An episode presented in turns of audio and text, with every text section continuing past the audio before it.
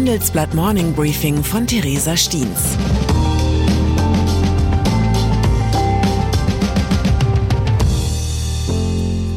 Guten Morgen allerseits. Heute ist Montag, der 2. Januar 2023. Und das sind unsere Themen. Noch nicht ganz da, der asiatische Freihandelskoloss. Bald nicht mehr da, der langsame Tod des Dieselautos. Wieder da, Lula als Brasiliens Präsident vereidigt. Nach einer kurzen Unterbrechung geht es gleich weiter. Bleiben Sie dran. Die deutsche Wirtschaft steht vor neuen Herausforderungen. Und Sie möchten aktiv die Zukunft mitgestalten? Dann sind Sie beim Handelsblatt CFO Summit 2024 genau richtig.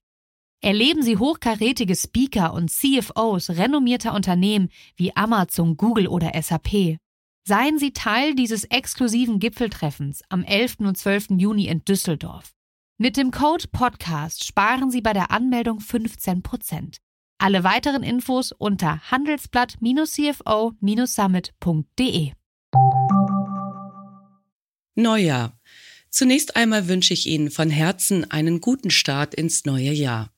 Wobei man ja sagen muss, dass ein Jahr mittlerweile schon als gut gilt, wenn weder eine globale Pandemie noch ein völkerrechtswidriger Angriffskrieg ausbricht.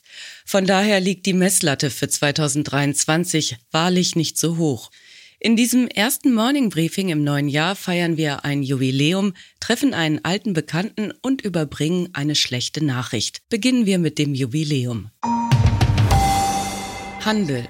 Anfang Januar feiert ein Koloss der Weltwirtschaft Geburtstag.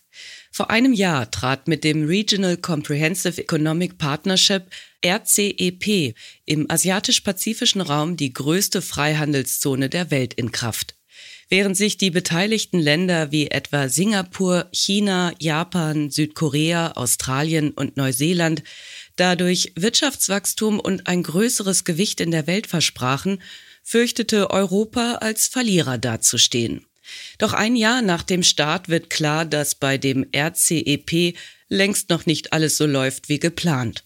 Es fehlen nötige Formulare, um die Bestimmungen der Freihandelszone nutzen zu können. In einigen Zollbehörden wissen die Beamten noch nicht, wie die neuen Vorschriften eigentlich funktionieren, berichten unsere Korrespondenten aus Südostasien und Japan. Die Verwirrung entsteht auch dadurch, dass viele der Länder schon Teil anderer bi- oder multilateraler Übereinkünfte sind. Vor allem für China, das mit Abstand größte Mitglied der Freihandelszone, wäre es jedoch wichtig, das Abkommen schnell umzusetzen. Das liegt auch am wachsenden Konflikt mit den USA. Denn dadurch muss sich Peking nach anderen Exportmärkten umschauen und seine Partner in Asien enger an sich binden. Auch die Sonderverwaltungszone Hongkong bereitet sich derzeit auf einen Beitritt zum RCEP vor. Denn auch wenn China politisch ein unangenehmer Nachbar ist, wirtschaftlich wichtig ist der ökonomische Riese für die Region allemal. Pandemie. Nicht nur um die RCEP-Freihandelszone im Auge zu behalten, blicken deutsche Unternehmen derzeit gespannt nach China. Die Wirtschaftsweise Ulrike Malmendier sieht eine große Gefahr für die deutsche Wirtschaft in den stark steigenden Corona-Infektionszahlen im Reich der Mitte. Sie prophezeit im Interview mit dem Handelsblatt, wenn die chinesischen Häfen und Fabriken geschlossen werden, weil fast alle Beschäftigten krank sind, zieht das dramatische wirtschaftliche Folgen nach sich. Sie empfiehlt deshalb einen China-Schutz-Crashkurs. Zu den möglichen Inhalten dieses Kurses äußert sich die Wirtschaftsweise allerdings nicht. Wahrscheinlich geht es darum, die deutsche Wirtschaft im Falle eines chinesischen Totalausfalls schnell in die stabile Seitenlage zu bringen und auf Rettung durch eine gut gefüllte staatliche Finanzspritze zu warten. Malmendier jedenfalls hofft, dass die Bundesregierung für den Worst Case für die deutsche Wirtschaft schon Notfallpläne in der Hinterhand hat. Treibstoff. Das neue Jahr hat kaum begonnen, schon gibt es den ersten Trauerfall zu vermelden. Er stirbt. Langsam, aber unaufhaltsam. Der Dieselmotor. In den ersten elf Monaten des letzten Jahres sind in Westeuropa 20 Prozent weniger Dieselautos verkauft worden als im Vorjahr. In Deutschland liegt der Rückgang bei knapp acht Prozent. Die Enthüllungen im Dieselskandal gepaart mit dem Aufstieg von Elektroautos raffen die Antriebsform Diesel langsam aber sicher dahin. Insgesamt, so die Prophezeiung von Handelsblatt Autoguru Stefan Menzel, werden Elektrofahrzeuge die Verbrenner in den nächsten Jahren weiter verdrängen. Wer sich an dem Trend hin zum E-Antrieb beteiligen möchte, tat gut daran, die Anschaffung eines neuen Autos noch im alten Jahr zu tätigen. Denn hier kommt die anfangs angekündigte schlechte Nachricht. In diesem Jahr werden die Fördertöpfe für Elektroautos erstmal gedeckelt. Ob sich der Kauf trotzdem noch lohnt und wenn ja, für welches Modell, lesen Sie in unserem FAQ. Lateinamerika. Und nun zu einem alten Bekannten. Luis Ignacio Lula da Silva ist zum dritten Mal Präsident Brasiliens.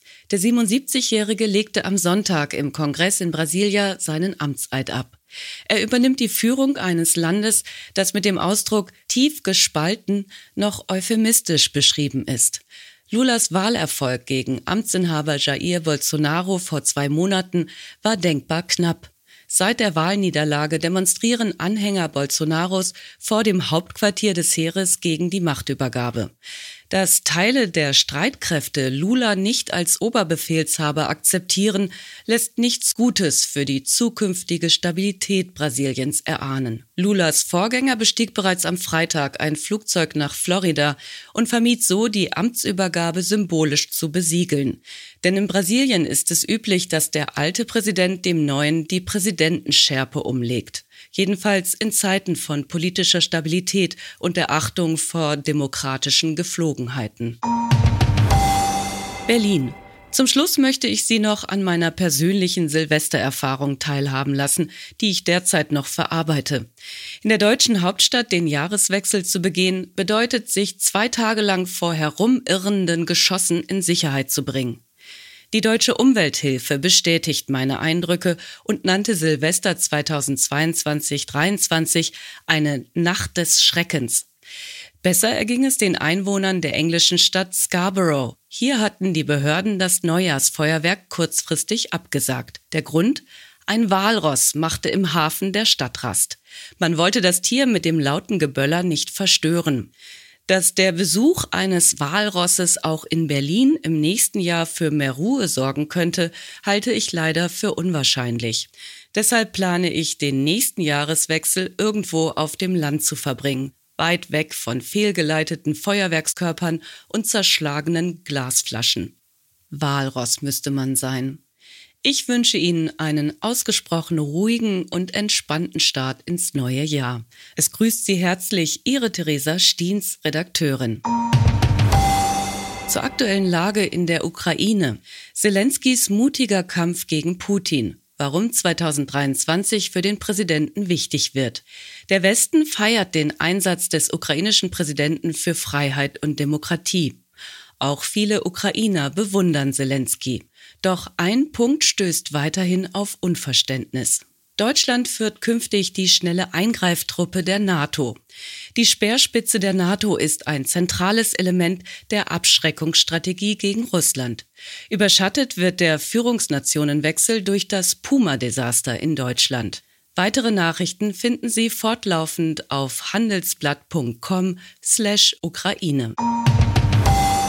Das war das Handelsblatt Morning Briefing von Theresa Stiens, gesprochen von Wiebke Bergemann.